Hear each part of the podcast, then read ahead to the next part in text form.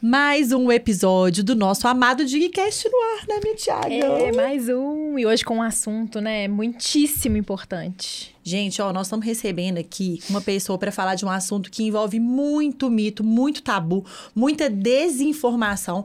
E o que a gente quer trazer aqui para vocês hoje é muita clareza muita luz sobre um assunto muito sério que mexe muito com nós mulheres e com uma pessoa muito humana e muito responsável. A gente vai receber aqui hoje no Digcast o Dr. João Pedro Junqueira. Ele é médico especialista em reprodução assistida, fundou em 99, entreguei sua idade hein, doutor João? Sim. A Procriar, que hoje é Huntington Procriar, uma das clínicas de maior renome e referência em reprodução assistida, em FIV, em é, tratamento para congelamento de óvulos, que eu acabei de passar por um.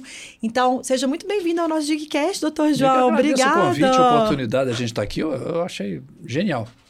Gente, para quem não sabe, o doutor João, ele foi o meu médico responsável. Eu acabei de. Tem cinco dias que eu fiz a punção de congelamento de óvulos. Eu acho tão importante a gente falar sobre isso abertamente aqui, né, Bru? Porque quando a gente começa a falar sobre isso, a gente começa a desmistificar muitas coisas. Eu recebi tanta mensagem de tanta mulher falando que gostaria de saber mais sobre isso. E esse assunto, ele é tão tabu, mas ele é tão tabu que eu quero contar um caso antes da gente entrar aqui Conta. com o Dr. João. Que, olha pra você ver que louco. É, quando eu decidi que, a gente, que eu ia fazer o congelamento de óvulos, a primeira coisa que eu fiz, doutor João, foi procurar uma clínica que fosse referência, aí eu conheci vocês. E aí, no meu primeiro dia da minha consulta, eu cheguei lá, e aí, na hora que eu tava na sala de espera, eu encontrei o marido de uma conhecida minha, e ele também é meu conhecido. E a gente estudou, a gente fez uma pós juntos há, há muitos anos. E eu vi que na hora que ele me viu lá na sala de espera de uma clínica, que é uma clínica de fertilização, uma clínica de congelamento de óvulos, então, ele ficou muito sem graça. E ele tem muita liberdade comigo, né? E aí a gente foi conversando coisas aleatórias, assim, David, como é que você tá e tal, e nananã, e o trabalho, isso e aquilo.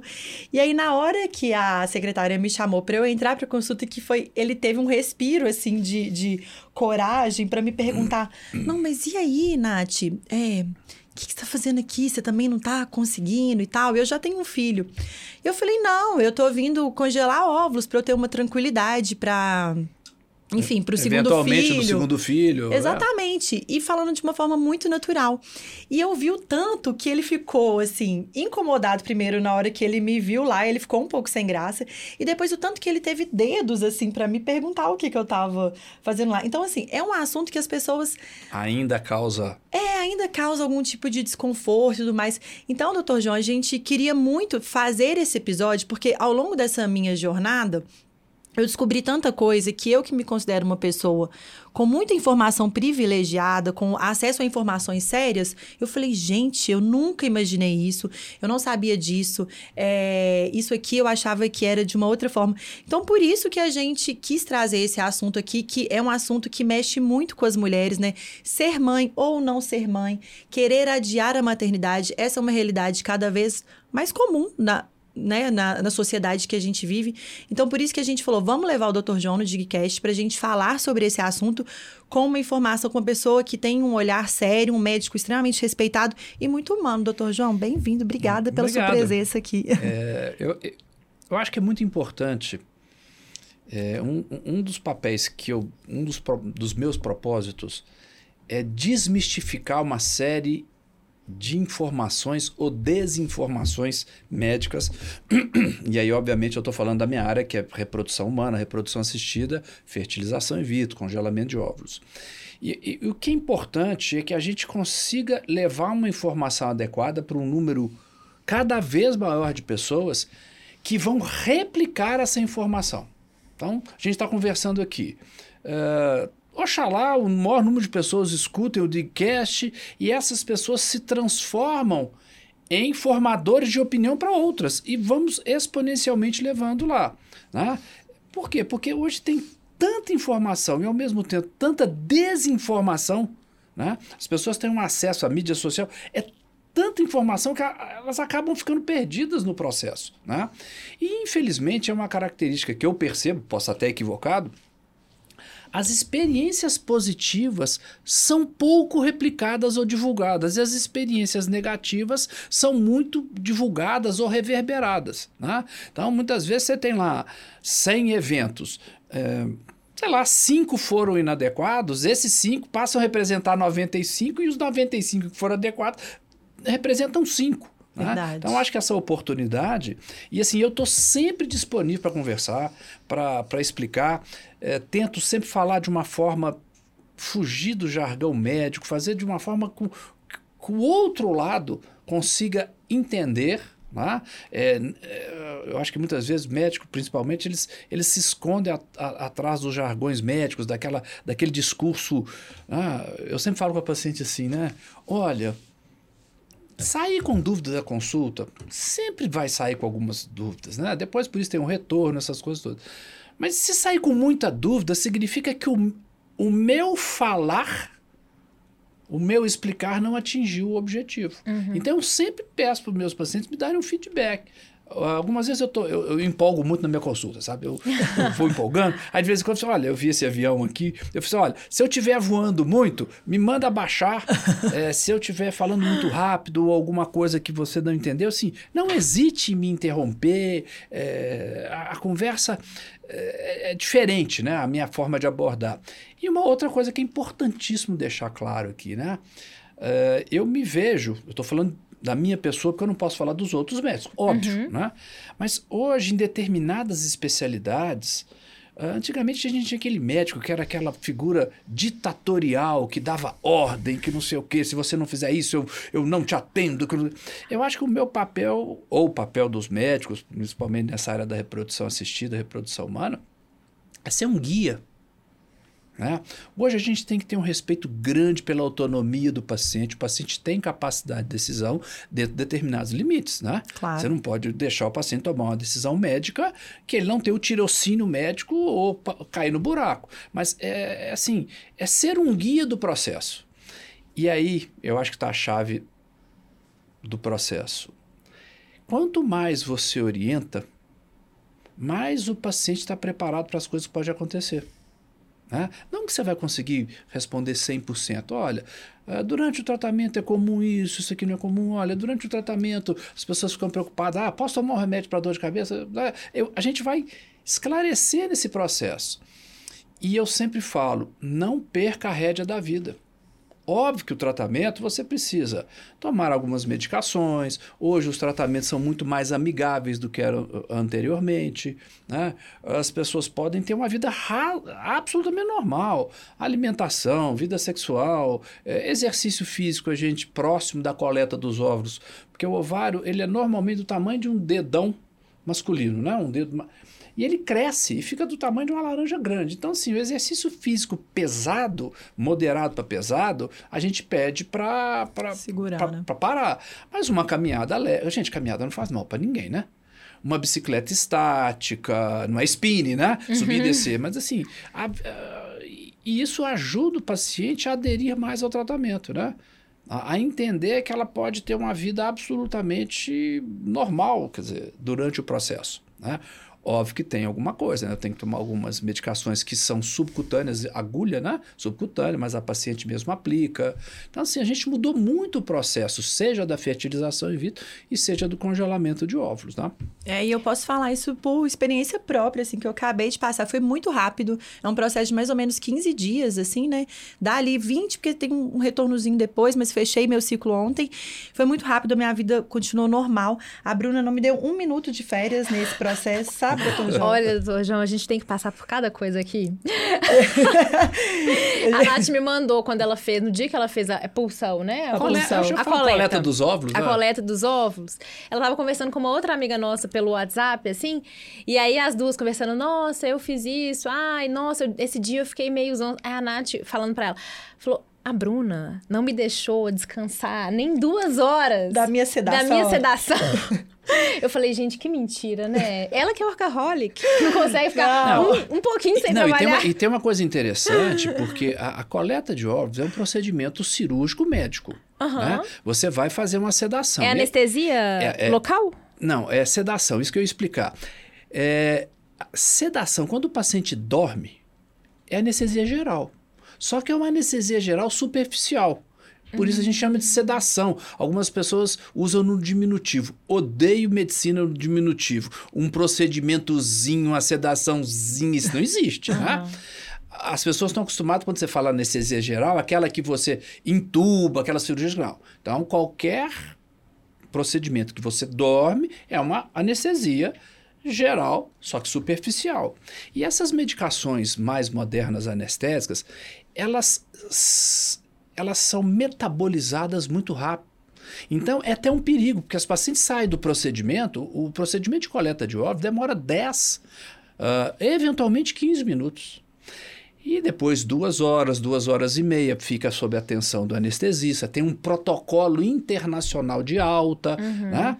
Mas essa anestesia, ela é metabolizada tão rápido, esse anestésico, que muitas vezes a paciente se sente tão bem que ela acha que ato contínuo ela pode ter, sair pulando de paraquedas. Eu falo assim, não, Aqui, gente, calma, descansa a cavalaria. É, essa, essa anestesia, assim, eu falo assim, é feito de manhã, as pacientes vão para casa até meio-dia, estão em casa. Na parte da tarde eu falo, olha, aproveita essa anestesia, ela dá um sono maravilhoso, libera só sonho bom. No final da tarde, levantou 4, 5 horas, dá uma boa caminhada e no dia seguinte você volta às suas, às suas atividades normais com exceção de exercício físico moderado para intenso, né? Uhum. Mas fazer uma caminhada, uma academia leve, Essa uma parte coisa... você não tá com problema não, né? Exercício físico moderado para intenso. Não, sou sem fazer.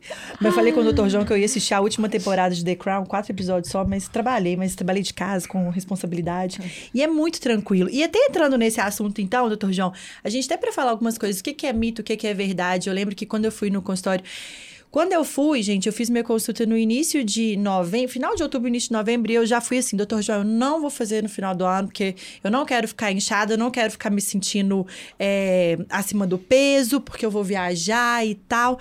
E, e você virou pra mim e falou assim, Natália, não engorda, não muda nada na sua vida. Então vamos falar disso, doutor João. A coleta engorda, é hormônio que a gente toma. Conta algumas, fala alguns, sobre alguns mitos e verdades disso aí. É muito importante, né? Eu, eu lembro muito quando eu me formei, eu não vou falar quanto que eu formei, vou falar da minha idade. É, Usava-se cortisona. Né, para vários procedimentos, medicamento, né? E essas medicações foram evoluindo, hoje a gente chama de corticoide. Então, naquela época, muitos anos atrás, a pessoa tomava cortisona e ficava muito inchada, eh, retinha muito líquido, né? A mesma coisa aconteceu com a fertilização. As medicações eram um, é, menos desenvolvidas e, e, e, com o passar do tempo, essa evolução da indústria farmacêutica para essas medicações né, evoluiu demais. Então, primeira coisa, ah, quando a gente faz um tratamento de fertilização in vitro ou coleta de óvulos, a gente não usa hormônio. Né? O cérebro produz um indutor.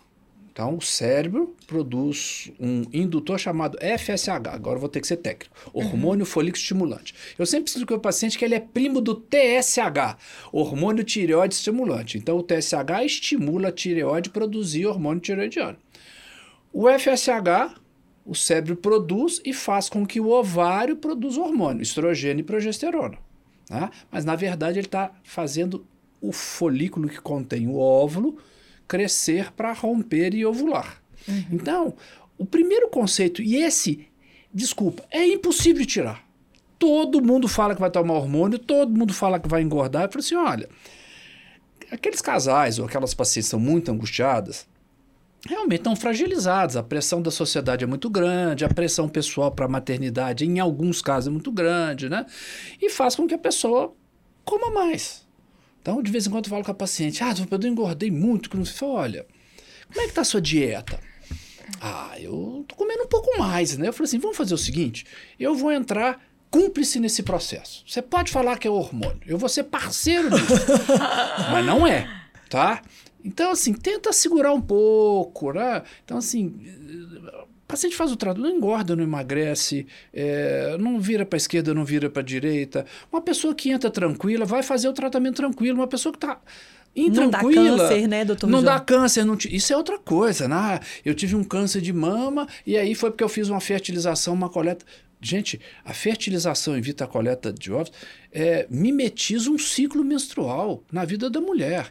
E eu sempre falo, nem aula mesmo, para mastologista, oncologista. Se hormônio feminino natural der câncer, ou causar câncer, né? Não, dar é uma palavra equivocada, uhum. causar câncer, nós temos que castrar as mulheres antes elas terem a primeira menstruação. Uhum. Aí a espécie não existe. É. Então, as pessoas confundem determinados hormônios artificiais que se usaram na década de 60, 70 e 80 para hoje os hormônios naturais micronizados. Então, assim, ah, tem paciente que tem tensão pré-menstrual com retenção hídrica. Incha antes da menstruação. Né? Ganha- Tem paciente que chega a ganhar 2 quilos de líquido, não é músculo nem massa. Né? Não é gordura nem músculo. Então, quando termina a menstruação, o que, é que ela faz? Ela entra num processo de perder todo aquele líquido. Algumas pacientes que vão fazer fertilização in vitro ou coleta de óvulos vão ter o mesmo processo, mas que já tinham. né?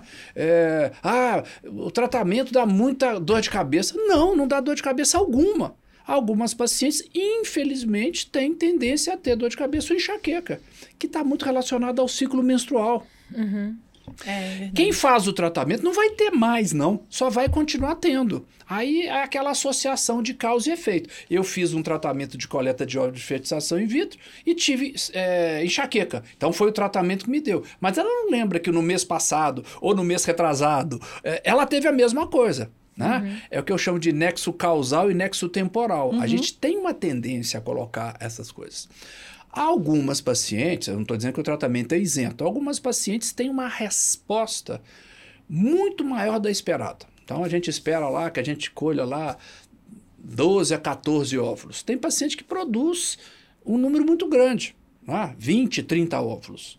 E obviamente que esse ovário, ao invés de ficar do tamanho de uma laranja grande, fica do tamanho do quê? De um, sei lá, qual que é a analogia? Um melão. Um melão. Você imagina duas bolas enormes aqui. Vai ter um desconforto abdominal, é, o efeito colateral, que é muito comum, é constipação intestinal. Então, gente, eu sempre falo, sempre falo, durante o tratamento, muito líquido, dieta rica em fibra, evitar qualquer tipo de excesso, excesso de carboidrato, né? sei lá, fazendo coleta de ovo, tomando medicação, você vai para um churrasco, você vai para uma feijoada, não combina. Por quê? Porque um dos efeitos colaterais mais comuns chama constipação intestinal.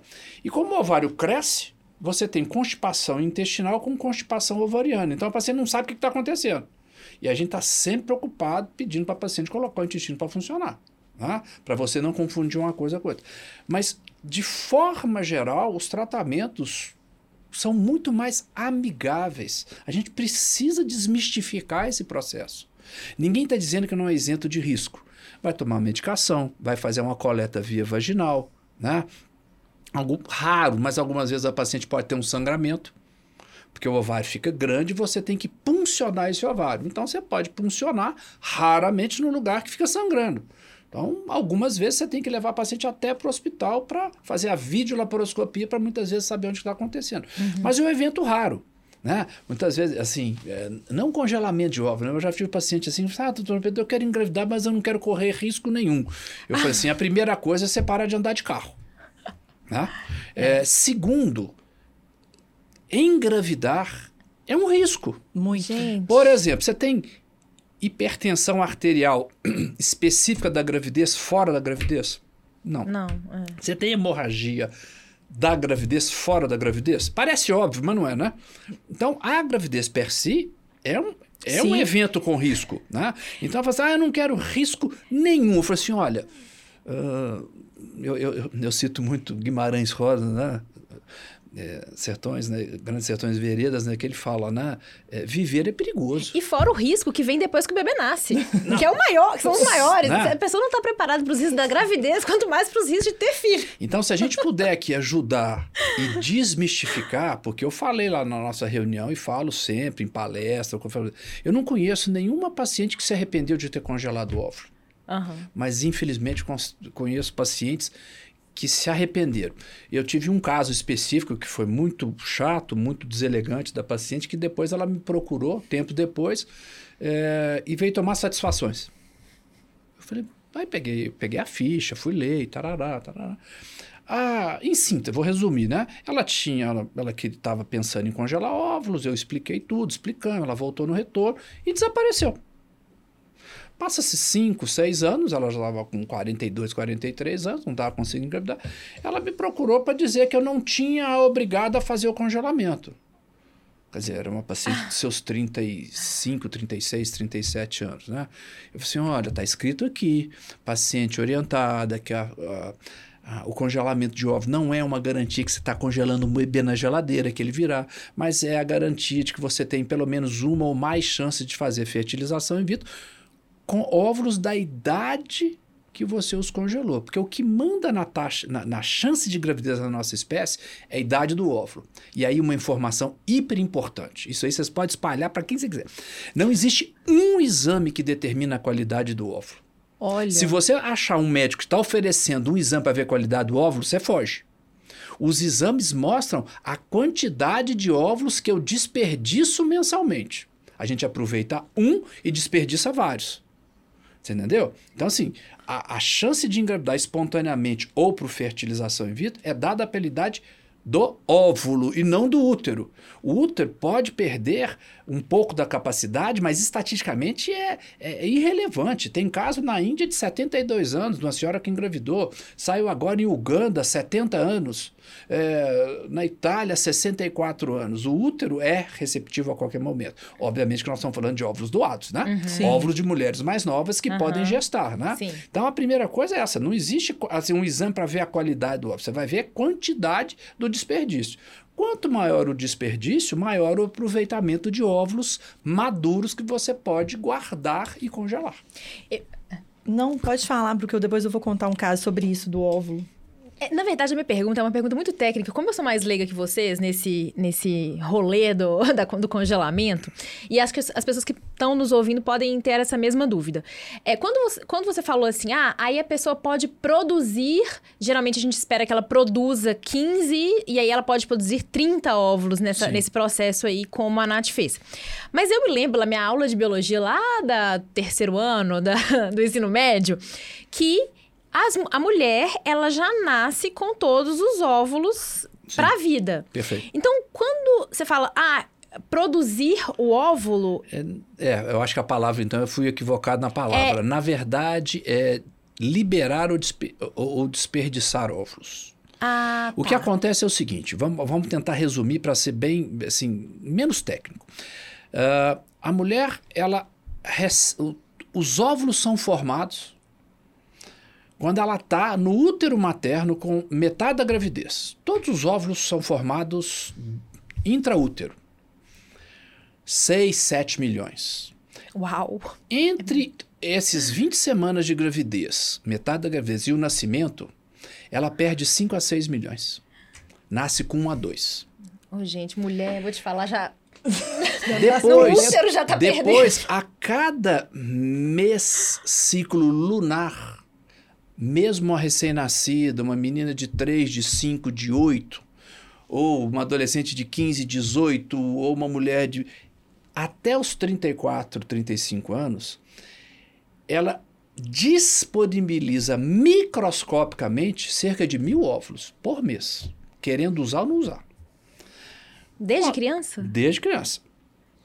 Quando chega na, na, na- na primeira menstruação, que é a menarca, o cérebro amadurece e consegue capturar desses mil um para ovular. E a gente, desperdiça, a gente desperdiça 999. A gente, eu estou sendo bem didático, tá? Pois muito bem. A partir da adolescência, chegam, tenta imaginar um cardume de mil folículos com óvulos. Aham. Chegam na superfície 20 a 30. Ok? Ok. Vou pôr 20. 980 são. Eles nem têm oportunidade de ser utilizados, já vão ser desperdiçados. Desses 20 que chegam ali, né, 20 a 30 ali né, no, no- início da, da, da, da, da puberdade, um é aproveitado e é aí que eu falo de desperdício. Vin- é, se eu tenho 20, 19 são desperdiçados. Se eu tenho 30, 29 são desperdiçados. E à medida que o tempo passa, o número de óvulos, ou folículo é a casa do óvulo, folículo é o que contém o óvulo, né? Esse número vai diminuindo. Então, por volta dos 35, nós temos a cada mês 12 a 14, 15, 16 folículos. Então vamos pôr 16. Uma moça de 35 anos com 16.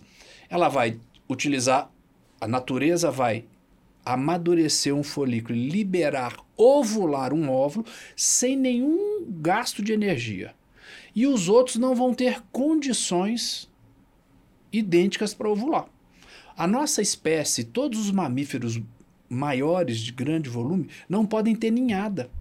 Uhum. Então o cérebro foi setado, e aí vocês colocam por Buda lá, Maomé, Jesus Cristo, eu sou, da, eu sou darwinista, né? Por Darwin. É, uma baleia, uma égua, uma. Não tem mais do que um, por quê? Porque não cabe, não tem como gestar. É diferente daqueles mamíferos é, de menor porte. Então, se você pegar um ultrassom de uma. Desculpa o termo. Não, desculpa não. Porca, uma leitoa, uma coelha, uma cadela no cio, você vai ver que o ovário fica do mesmo jeito que as pacientes fazem quando faz fertilização in vitro e, e, e congelamento de óvulo. O cérebro desses animais já foi pre preparado para produzir, liberar uma grande quantidade de indutor de alimento. Olha, então, gente, todos os folículos nesses animais têm oportunidade de terminar e ovular. Por isso que esses animais têm ninhada. Né? Nós não. Então, o que, a gente faz no congelamento de óvulo na fertilização in vitro? Esses folículos com os ovos vão ser desperdiçados de qualquer coisa. O que, que você faz? Você, através das medicações injetáveis, que não são hormônio, são o análogo do indutor natural, você enche a mesa de comida e os folículos vão lá se alimentar. Só que a gente não pode deixar com que a paciente ovule igual um desses animais, senão ela vai ter ninhada. Se ela tiver uhum. relação sexual, ela vai ter 13, 14, 15, 8 óvulos e aí é uma catástrofe, uhum. né? Então, por isso que a gente faz a coleta antes de ocorrer a ovulação.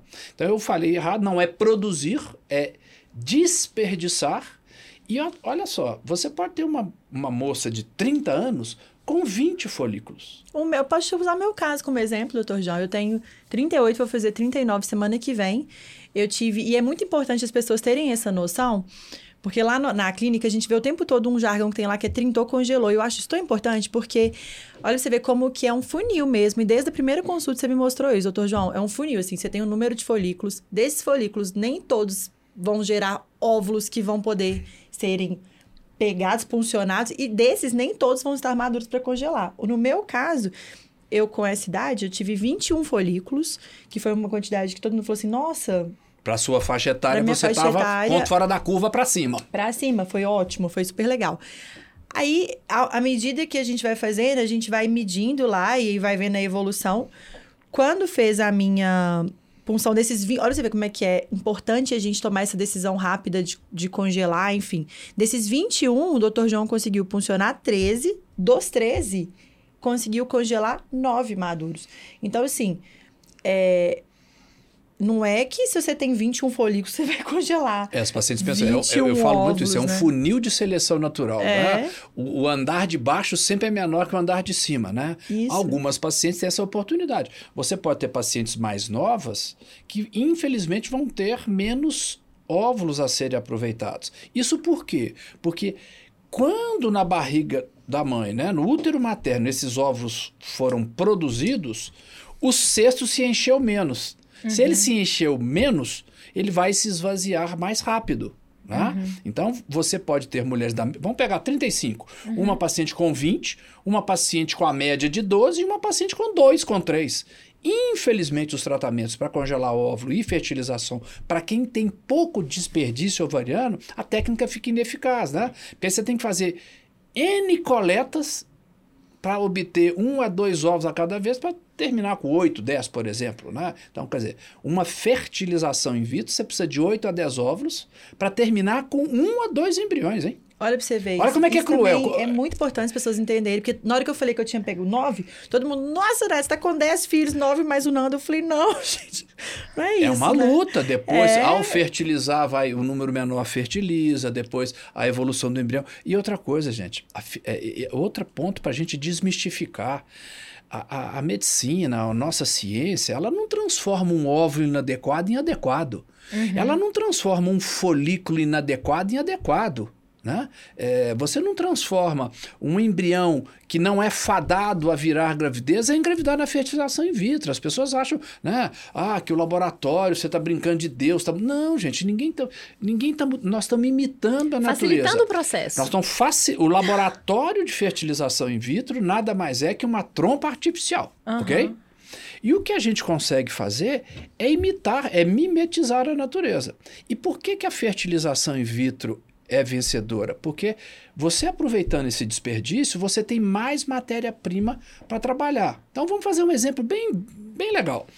Uh, vamos imaginar que a mulher tenha 12 ciclos anuais. Uhum. É, a primeira coisa, ela não tem 12 ovulações, não é matemático. Provavelmente 12 ciclos vão dar 10 óvulos. Tá? Desses 10 óvulos, 1 a 2 estão fadados a virar gravidez eventual. Olha, olha, olha, olha como é que é, olha como é que é complicado. É muito difícil engravidar. Então vamos imaginar que nós coletamos 12 óvulos. É, e esses são viáveis, tá? Maduros ou viáveis.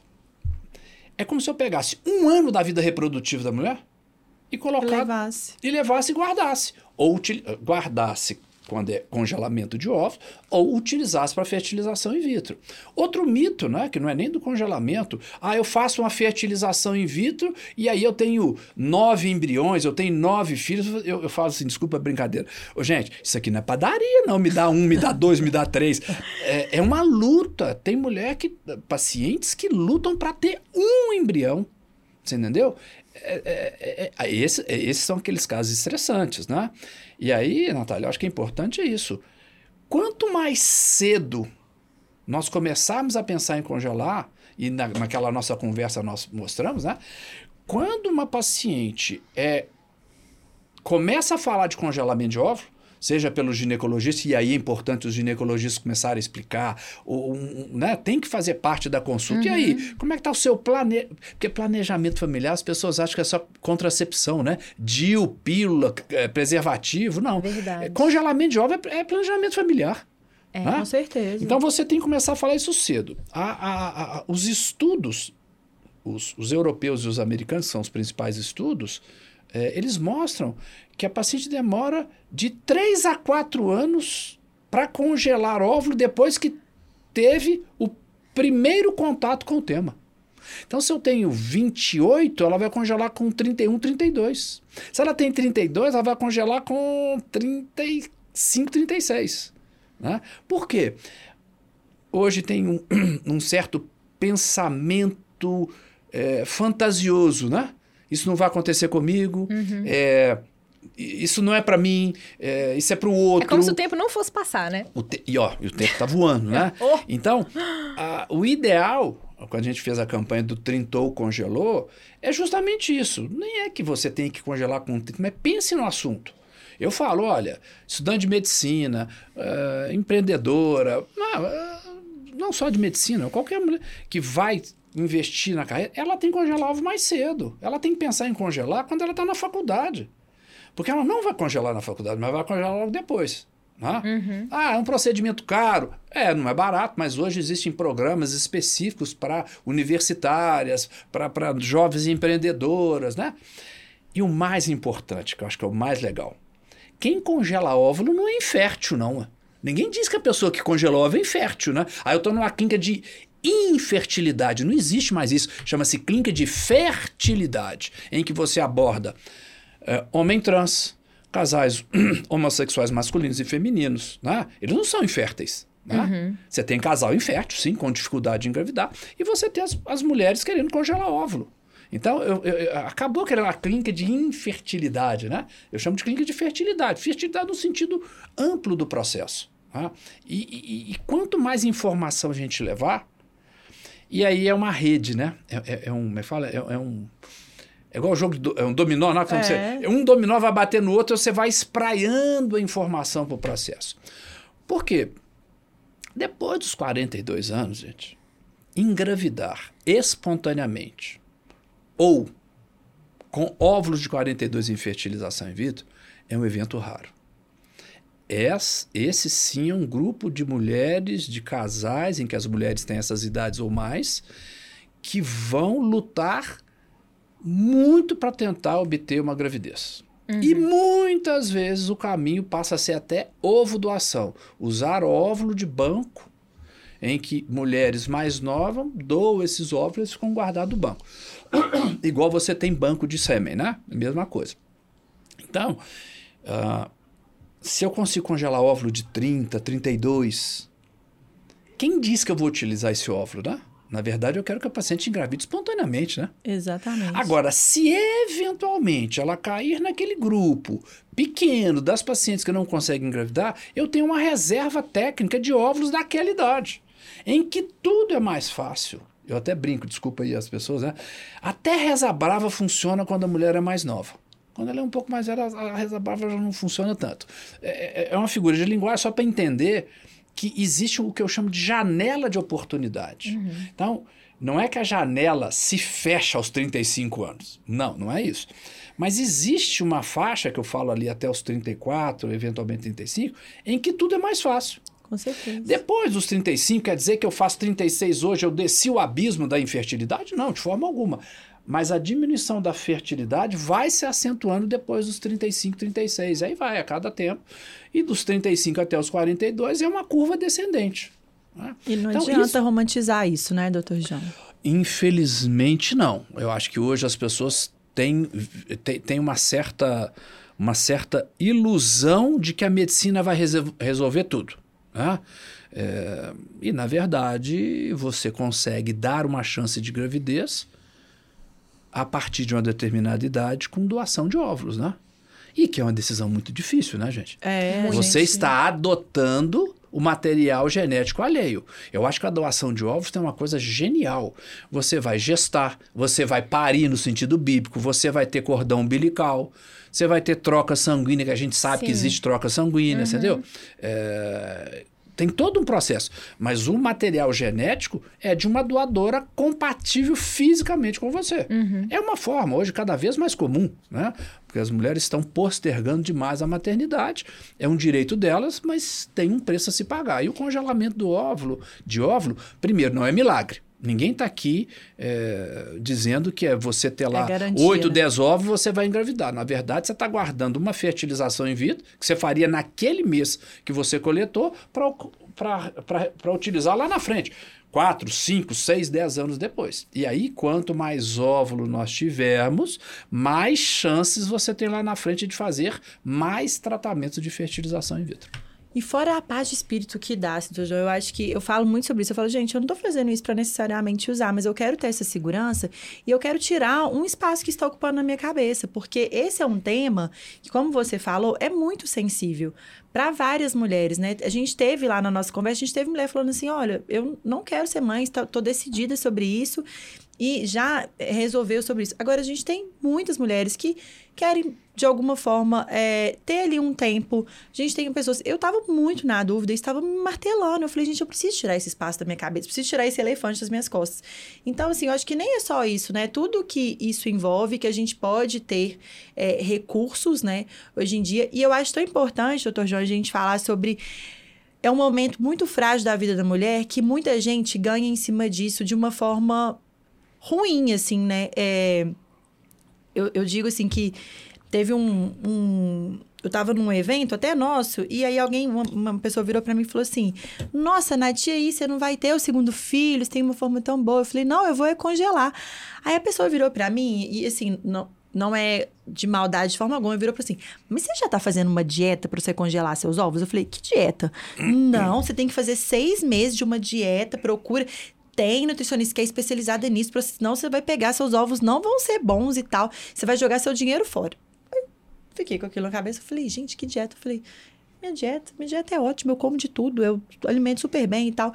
E quando eu fui em você, foi a primeira coisa que eu fui te falar, né? E você falando isso, falou assim, Natália, isso é uma desinformação tamanha, porque é isso que você falou, não tem nenhum é, exame que mostre a qualidade do óvulo, né? Perfeito. E as pessoas, hoje em dia, eu acho que elas tem algumas pessoas que aproveitam desse momento de muita fragilidade para muitas mulheres para poder vender dieta da lua, dieta do. dieta é. anti-inflamatória, dieta da melhora do óvulo. Olha, é, essa aqui é um é papo de informação e o que a gente está vendo aí fora são coisas. São coisas de cadeia, tem que prender. Né? A minha visão. Por quê? Porque essa desinformação ela visa é, outros interesses que não o bem-estar do paciente. Entendeu? Olha, eu falo com os pacientes, falei com você, olha, você está sentindo um pouco fora do peso, quer melhorar o seu peso para sua autoestima? Super bem-vindo. Né? Uhum. Olha, minha alimentação não é legal, acho que eu tenho que melhorar. Nutricionista está para ir. Mas essa essa máfia, essa camisa de força que está se criando, né? Eu tenho paciente de 42, 43 anos, há um ano fazendo dieta anti-inflamatória para engravidar. E agora chega no consultório, não, não consegui engravidar. Quer dizer, ainda bem que a nossa espécie, os óvulos não são modificáveis à qualidade por esses eventos que as pessoas gostariam. Ela pode até acreditar que a dieta que ela está fazendo vai melhorar a qualidade do óvulo, mas isso é inverídico, isso não é cientificamente correto. E aí eu vou usar alguns termos, algumas expressões, alguns casos difíceis. Por exemplo, mulher alcoólatra engravida. Uhum. Mulher que cheira crack, engravida. Ninguém está dizendo que a gravidez vai bem. Alguém falou isso? Não. Ninguém está fazendo apologia de droga. Né? Pessoas com excesso de peso engravidam espontaneamente. Pessoas com baixo peso engravidam. Né? Então, os óvulos, gente, eu sempre uso essa analogia. É como se você tivesse uma mina de diamante bem profunda. Tudo que acontece no dia a dia está na superfície um dia lindo, um tsunami, um terremoto, uh, qualquer coisa, tá ali. Qual é a influência lá no fundo? Muito pouco. Eu vou falar zero. Né? Agora, o que, que atinge a qualidade dos óvulos? Tratamento para câncer, radioterapia, quimioterapia. Uhum. Isso vai lá na profundeza. Uhum. Isso leva, infelizmente, ou a perda total dos óvulos, Olha. Quando eu faço um tratamento oncológico, tá, vamos imaginar uma paciente com câncer de mama há 32 anos. Eu, eu tive uma amiga exatamente esse caso. Ah, dependendo dos quimioterápicos que vai usar, ela vai entrar em menopausa precoce. É. E a gente tem vários pacientes que entraram em menopausa precoce por causa de radioquimioterapia, que não afetou o útero e engravidaram com óvulo doado. Uhum. Agora, é, essa, essa ah, como é que eu vou. Eu tenho que usar uma palavra aqui bem educada, né? Eu acho injusto o que está sendo feito em relação a isso. Com relação à alimentação.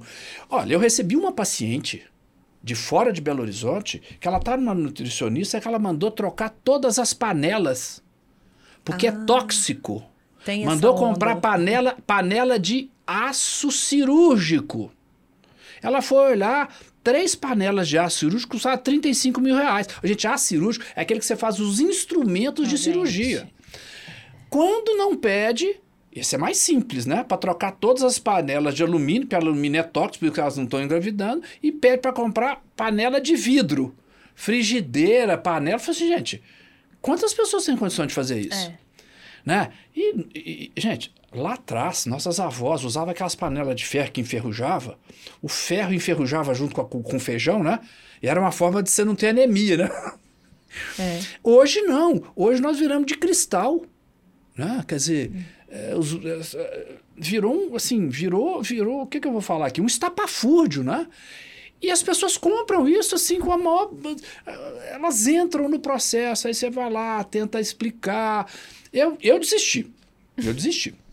Eu não, doutor João, você está aqui não, justamente é, para. Eu viro e falo assim: ó, isso aqui. precisa de você. Não, eu falo desistir no, no, no, no seguinte coisa. O paciente fala: ah, eu estou tomando 27 vitaminas. O que, que você acha disso? Eu falei assim: ah, não sei. Qual que é a sua dieta?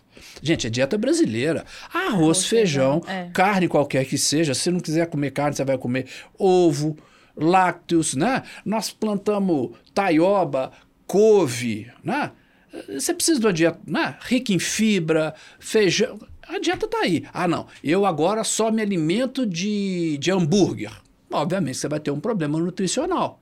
Mas qual que é o. Uh, vamos lá fazer as analogias. Se hambúrguer em excesso fizesse mal, o americano não existia. É, verdade. Você concorda? Agora, as dificuldades para engravidar estão diretamente relacionadas à idade da mulher.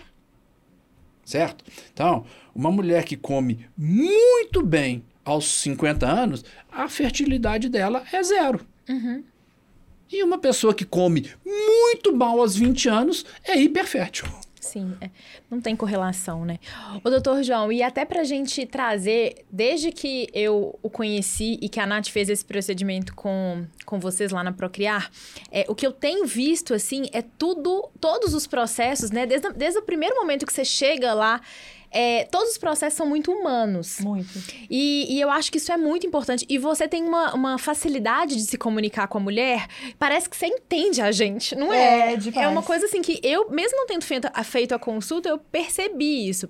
Mas o que eu queria saber, e que a gente até conversou no nosso encontro também, mas eu acho que é muito importante que mais pessoas tenham condições de ouvir, é o papel mesmo do homem em todo esse processo. É, como que como é que você vê que acontece essa, essa parceria ali do homem? É, onde que eles podem ajudar a mulher? Claro que é, um, é uma decisão dupla, né? Uma, ter um filho é sempre uma decisão de duas pessoas. Sempre não. Na maioria das vezes é uma decisão de duas pessoas. Pode acontecer de ser de uma só, né? Mas no, na maioria das vezes é. Mas como é que você acha que o homem é, pode ser melhor mesmo nesse, nesse momento aí, nesse processo. Parceria. É, é entender, é estar tá do lado, é dividir tarefa. É, eu percebo nos últimos anos os parceiros participando muito mais ativamente, entendeu? Das consultas, dos procedimentos. É, não são todos, tá? Mas assim, é, eu acho que o, só o fato do parceiro, do homem, é, é estar do lado e dizer sim, vamos junto nessa jornada, eu acho que já faz a grande diferença. Uh, não precisa ir longe, não, gente. Eu tenho casais formados há muitos anos em que o parceiro não apoia em nada. Mas chega. Gente, eu estou falando de casos ponto fora da curva. Tipo assim, se você tiver esse filho, esse filho é seu. Uhum. Não sei. Eu só vou dar meu espermatozoide. Se isso é ponto fora da curva. aí eu viro, aí eu, eu aí eu viro e falo assim: não, mas não é bem assim. Uma vez um, um paciente, um homem, um parceiro falou assim: é assim sim. Aí nós temos lá na clínica, a gente tem essa pegada do acolhimento. É, é natural. Uhum. Depois eu vou até contar um caso super interessante. É, quando eu fundei a clínica há 25 anos, a primeira coisa que eu fiz foi procurar uma psicóloga recém-formada que quisesse entrar na minha vibe que eu queria que tivesse uma pessoa o tempo inteiro ali do lado acompanhando. E obviamente que eu tenho 25 anos de clínica, mais um pouco. A gente tem muita história. Uhum. Os homens hoje são mais participativos, eu percebo isso. É, tem alguns que são, na minha visão, ainda fora da curva, mas eu diria que, que, que, que é parceria, gente, é uhum. apoio. Uhum. Muitas vezes é a pessoa fala assim: e aí, o que, que eu posso te ajudar? Né? Tô falando do parceiro. Oh, tem filho, como você tem filho. Olha, hoje eu tomo conta do, do, do, do filho e você vai lá fazer sua coleta ou vai fazer seu exame. Gente, é, gente, é um sorriso. É pegar na mão. Você entendeu? Infelizmente, a fisiologia reprodutiva da mulher faz com que quase todos os processos passem por ela. Uhum. Ok? Eu vou mudar isso? É, não, não tem jeito. Não tem jeito, né? Então, eu acho que o, o homem participativo, parceiro, é isso aí. Eu, eu voltar aqui só uma coisa. É, eu era muito sério, sempre fui muito sério, muito estudioso. E eu tive vários mestres, tá? Vários, várias pessoas que eu considero mestres, assim, que me... Mas na relação médico-cliente, Uh, uma figura que me marcou muito foi o Dr. Salvador Silva, fundador do, do Hospital Mater Dei. Eu era estagiário e ele bancou para os estagiários um curso de relação médico-cliente com a Clara Feldman. Nossa. Vou falar o nome aqui. Lá atrás. Então, assim, uma figura que, que já via já via que precisava criar ginecologistas com uma visão mais humana. mais humana. Depois eu tive um chefe de preceptoria de residência, que eu acho que é um, um, dos caras mais geniais que eu conheço, Gerson Lopes. O Gerson hoje é sex, é, trabalha com sexualidade humana, um grande professor. E depois eu voltei, eu fiz pós-graduação na França e fui acompanhar um obstetra. É uma clínica muito grande, posso falar o nome, José Ricardo Fios Horta. E eu cheguei, ele, colega meu o auxiliava, estava precisando de outro auxiliar, eles me procuraram, aí eu comecei a trabalhar com o doutor Zé Ricardo, né, lá no Mater Dei, que não sei o que e tal. E na época eu já trabalhava muito com feedback, né? Assim, aí eu cheguei para ele e falei assim, Ah, doutor Zeicato, você está gostando do meu trabalho? Não, estou gostando muito. Você é muito estudioso, muito inteligente. Eu marco a cirurgia às seis da manhã, você chega às quatro, né? Mas você só tem um problema. Você tem que desmunhecar um pouquinho. Isso é muito sério. Você precisa ser mais feminino. Você sabe? Você vai aprendendo, né? Você vai aprendendo. E, obviamente, que um crescendo, né? Uma outra coisa, aí é meu pai e minha mãe, né? É, meu pai foi pioneiro em fazer psicanálise em, no Brasil, em Belo Horizonte, na década de 70, né? E aí, um dia ele chega em casa e fala assim: Olha, eu descobri que psicanálise. Freud, eu, gente, não estou dizendo que está certo, errado, não estou fazendo apologia. Uhum. É, o, é, a sua realidade. A minha realidade. É igual ir no médico ou ir no dentista todo ano. É prevenção. Então eu começo a fazer psicanálise com 13, 14 anos, né? Depois eu tive um irmão drogadicto, a família teve que fazer é, terapia de família. É aprendizado, né? E tem feito terapia ao longo de. desde os 13 anos. Então é, é, é e outra coisa, né, gente? É, junta tudo, né? Você fazer, é, você ser um ginecologista, você ser um homem ginecologista, você tem que entender. Não que eu entenda tudo da mulher, desculpa. É impossível. Mas escutar, pegar na mão, é, muitas vezes o médico não deixa o paciente nem falar, né? É, verdade. Então, assim, tem tudo a ver com o quê? Com aquilo que você se propõe, entendeu? E eu falei naquele, naquele coisa, eu, eu sou pró-mulher, entendeu? Eu sou. Os homens são. Os homens precisam aprender um pouco, sabe? Eles precisam aprender um pouco mais. Então, eu sou. Né, a minha profissão me permitiu isso e trabalhar com reprodução humana e com infertilidade, trabalhar com essa fragilidade, entender o outro, né? ser mais humano, ser mais empático. Uhum. É, a nossa sociedade latina ela fala demais, né? Muitas vezes a mulher quer o quê? Uma pessoa para escutar, uma pessoa para pegar na mão e falar nada. É. É, tá ali do lado. Não sei se eu falei muito, desculpa. Não, Nada. Maravilhoso. Doutor Jorge, a gente já está chegando aqui para o final. A gente tem é, as perguntas que a gente sempre faz, mas eu acho que de tudo que a gente falou aqui, é muito importante a gente deixar aqui um recado sobre a liberdade de escolha da mulher, né? Então, e, e é importante a gente saber disso porque é, quando você congela o óvulo também, né, é uma coisa que você está congelando que é sua. E quando a gente congela um embrião, acho também que a gente tem que deixar esse. É, não é esse alerta, mas. É um ponto de atenção. Um ponto de atenção, né? Que isso aí envolve também uma outra pessoa. Então é muito importante na hora de tomar essa decisão pensar, né? O que, que é o que está por trás, o que, que você pode fazer. E ter um acompanhamento humano, como sei lá, a gente tem um acompanhamento humanizado. Eu tive com a Cássia, né, que está com você desde, é. do, desde o início. Cássia eu, é psicóloga? A Cássia é, é psicóloga. Ah, legal. Eu, eu, brinquei que eu falei assim, nossa, eu tô terapeutizando, eu acho que eu não preciso. E aí, gente, foi uma conversa tão maravilhosa. Ela trouxe para mim É um tantos... outro foco, é outro enfoque, não, né? Não, é, é maravilhoso. Então, eu acho que isso é importante a gente falar. E, doutor João, como a gente está aqui, né, avançando para o final, a gente tem um quadro aqui, doutor João, no Digcast, que pegar o doutor João de surpresa. Vai. É, tem convidados nossos que a gente sabe que eles estão esperando essa pergunta, que é o seguinte, doutor João. A gente tem aqui o nosso avião plotado com Fia Mulher. O que, que esse avião representa para a gente? Ele representa um sonho. A gente tá, o DIG, né, nasceu de um sonho, da gente poder levar liberdade de escolha para as mulheres, para a gente poder levar um lugar de acolhimento, um lugar seguro, que as mulheres po possam falar sobre crescimento, sobre empreendedorismo, sobre dinheiro, sobre escolhas, né? E que a gente possa crescer ali, que a gente possa encurtar caminhos, ser esse espaço. E o avião, para a gente, ele representa uma materialização de ir para onde a gente quiser e a gente fala isso, que a gente vai comprar o nosso avião plotado, tá, doutor João? Isso é. Isso é real. Parabéns. Isso é, é, é. Quem que pensa gente... pequeno fica pequeno. Quem é. pensa grande vai grande. Exatamente. Boa grande. Vai então, acontecer. Boa é. longe. E é o nosso sonho, né? Então, assim, é, então, doutor João, qual que é hoje o seu avião plotado? Assim, que sonho que você tem hoje, depois de tanta história, assim, de estar tá ainda tão forte, é, trabalhando ativamente no que, que você ama, né? Que você fala com tanto amor do que, que você faz. E pode ser qualquer coisa, tá, doutor João? É ter força e saúde para continuar sendo médico. Uh, uma vez eu fiz um negócio, entrei para um grupo, para multinacional, vendi parte da clínica. E a primeira coisa que o brasileiro pergunta é assim: você, e aí você vai aposentar? Eu falei assim: isso é falta de educação, você falar isso com o médico. O médico não aposenta, se ele aposentar, ele morre. Porque o médico, na minha visão, gente, o médico é um curioso.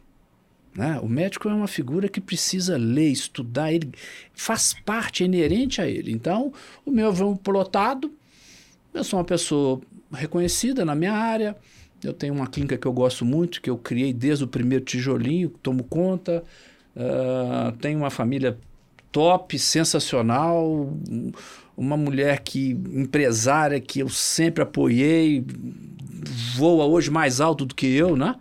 Uh, então, meu avião plotado é saúde para continuar fazendo o que eu estou fazendo. Maravilhoso, Nossa, né, lindo, maravilhoso, arrasou. É, e é tão legal que a gente conversa com muitos profissionais que chegaram muito longe e esses profissionais, eles sempre falam da família. É. É um, é um ponto muito incomum. É, das pessoas que chegam muito alto. Pessoas que chegam muito alto, na nossa visão aqui no DIG, são pessoas que deixam um legado. Sim. Então, e sempre tem ali a família como a base. Mas deixa eu contar uma coisa. É, eu não tenho nenhuma vergonha, nenhum pudor em dizer. A procriar e hoje a Huntington procriar não seria o que é se não fosse a Raquel, minha esposa. Quantas vezes eu tava para desistir, para não dar um passo e ela me apoiava, vamos sim, que não sei o quê. Brigas homéricas, né? Eu não querendo ir, ela querendo me empurrar para frente, eu fazendo, sabe? E eu olho para trás momentos, é, momentos cruciais da minha carreira, ela me empurrou. Demais. Positivamente. Posso para frente, né? Com certeza. Eu, eu acho que hoje eu seria menor sem a minha parceira, a minha esposa, que é a Raquel. Ai, até arrepiei aqui É. agora. Quero, a gente quer conhecer a Raquel, né? Com certeza. Levar a Raquel no dia. Levar a Raquel no E dia. a nossa pergunta final? Agora a gente tem uma Thiago? pergunta final, doutor João, que é uma pergunta também que a gente faz pra todo mundo que vem aqui no DIG, que é o seguinte. E é até legal, porque você já tem uma caminhada grande aí. O que que o doutor João diria pro João, que ainda não era doutor, lá de 20 anos? Se você pudesse encontrar com ele, o que, que você falaria pra ele? Não mude nada do que está na sua cabeça. Respondi? Segue, segue é Demais, isso. demais, demais. Eu sempre tive um defeito, né? É, minha família sempre me cobrou isso, né? Eu era muito decidido, né?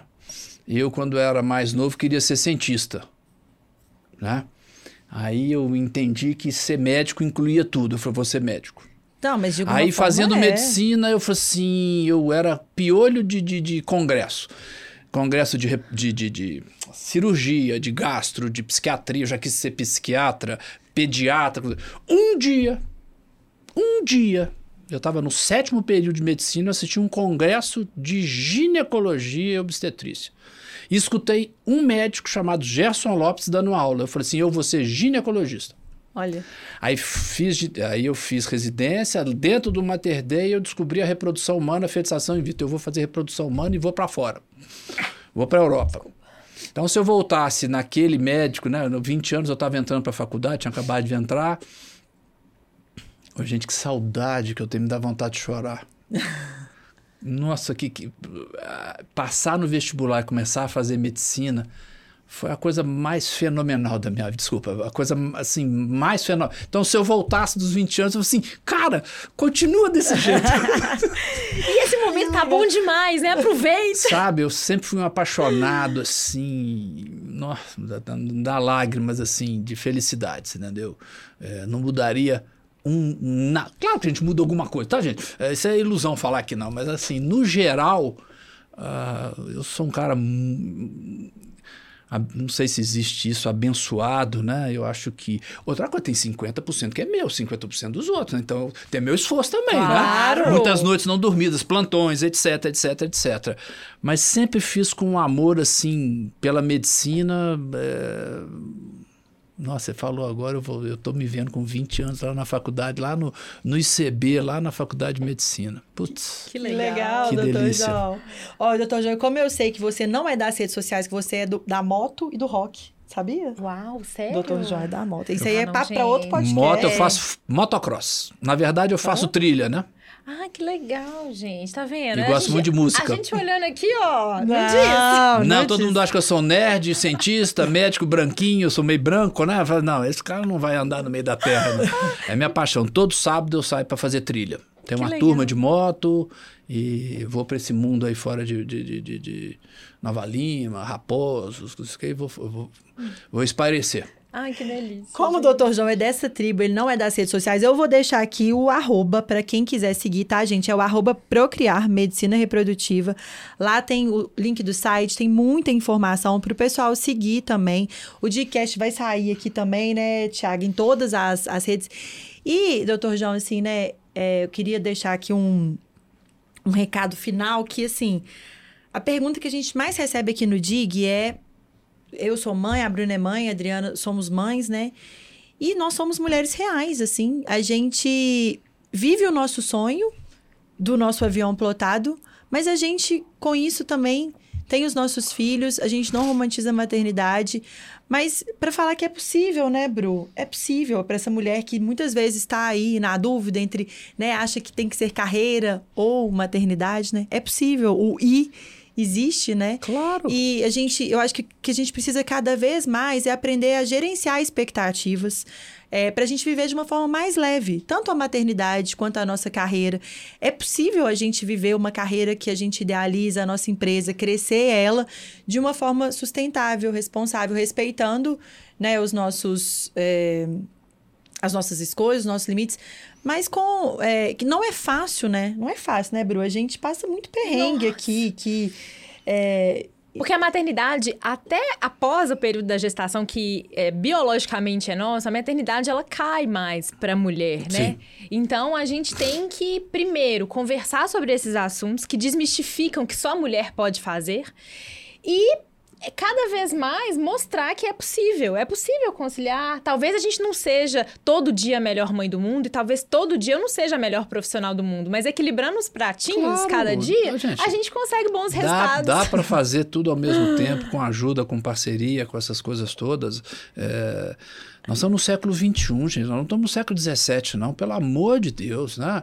É, pessoas tóxicas têm que ser incineradas, desculpa, sabe? É, é parceria, É apoio. Muitas vezes o que eu percebo é que o outro lado está com medo.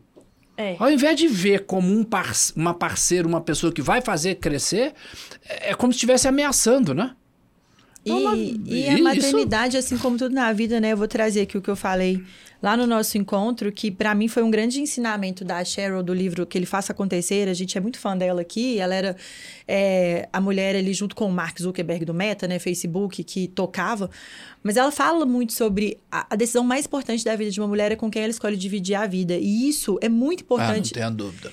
é, companheiro, companheira, enfim, quem que é essa pessoa e quem que é essa pessoa que você vai escolher para dividir a sua vida, as suas escolhas, a escolha de ser mãe ou não da maternidade, porque isso vai influenciar 100% no seu negócio, na sua carreira, na forma como sua maternidade vai ser, na forma como você vai, é, a mãe que você vai ser também pro, pro seu filho. Então, isso é muito importante da gente. Não, mas outra coisa, desculpa, não sei se a gente tem tempo. Homem tem medo. Eu sou cheio de medos. Sempre tive medo. E você precisa de uma pessoa do seu lado que te ajude nos medos. Achar que você não tem medo, que você é fera, foda, que não sei o que, isso é uma ilusão, isso é uma, é é uma casquinha, né? Então, assim, todo mundo tem medo. Claro. Você não sei se você está entendendo o que eu tô falando de medo, né? Então, se você tem lá uma parceria, ou uma família, ou um grupo unido que dá energia para você seguir e vencer o medo. É. Agora, pode ter certeza que lá na frente tem outro medo que vai aparecer e que você vai poder vencer. A vida é cheia de medos. O que não pode é não ter ajuda, não ter parceria e esse medo te embotar. Embotar no sentido de você não ir para frente. Isso. entendeu? Então é isso mesmo, empreendam mesmo. E vai para lá, vamos. A gente precisa de gente melhor no mundo, sabe? gente mais audaz, mais. Né? Agora, de novo, homem tem medo, gente. Homem é igual a qualquer pessoa, tem medo. Muitas vezes ele finge que não tem, mas É a gente poder trás falar, tá né, sobre as nossas vulnerabilidades, Sim, poder ó. abrir sobre isso e de fato escolher pessoas que vão entender ali que é que o filho, né, é uma decisão muito séria. E, gente, é sim 50-50. Ai, aí não vira e fala assim, ai, mas eu não posso amamentar. É a única coisa que você não pode fazer como homem é amamentar, É. tirando isso, todo o resto. Pode, né, ser feito. Então, é, muito obrigada, doutor João, por esse papo que foi tão, foi tão gostoso, né, Bruno? Delicioso e muito Informativo. muito conhecimento, né? Muito informativo. Pô, eu muito que obrigada. agradeço a oportunidade de novo. Eu, eu, eu, eu, hoje, na fase que eu estou da minha vida profissional, poder levar a melhor informação e uma coisa que eu sempre falo, eu falo com o coração. A gente Entendeu? consegue ver. Eu falo com o coração aquilo que eu sinto. é, e, de novo, como propósito é ser um profissional de ajuda. E aquilo que é um ditado mineiro, né? Se você não pode ajudar, pelo menos não atrapalhe, né? É isso a mesma mesmo. coisa serve para o médico. Se você não tem nada de bom para falar com o paciente, fala nada, não. E com essa, Com essa, Finalizamos terminamos mais esse um episódio do Digcast. Muito obrigada, doutor Eu João. que agradeço mais uma vez. E a gente se vê no próximo episódio do Digcast, né, minha com Tiaga? certeza. Tchau, gente. Beijos.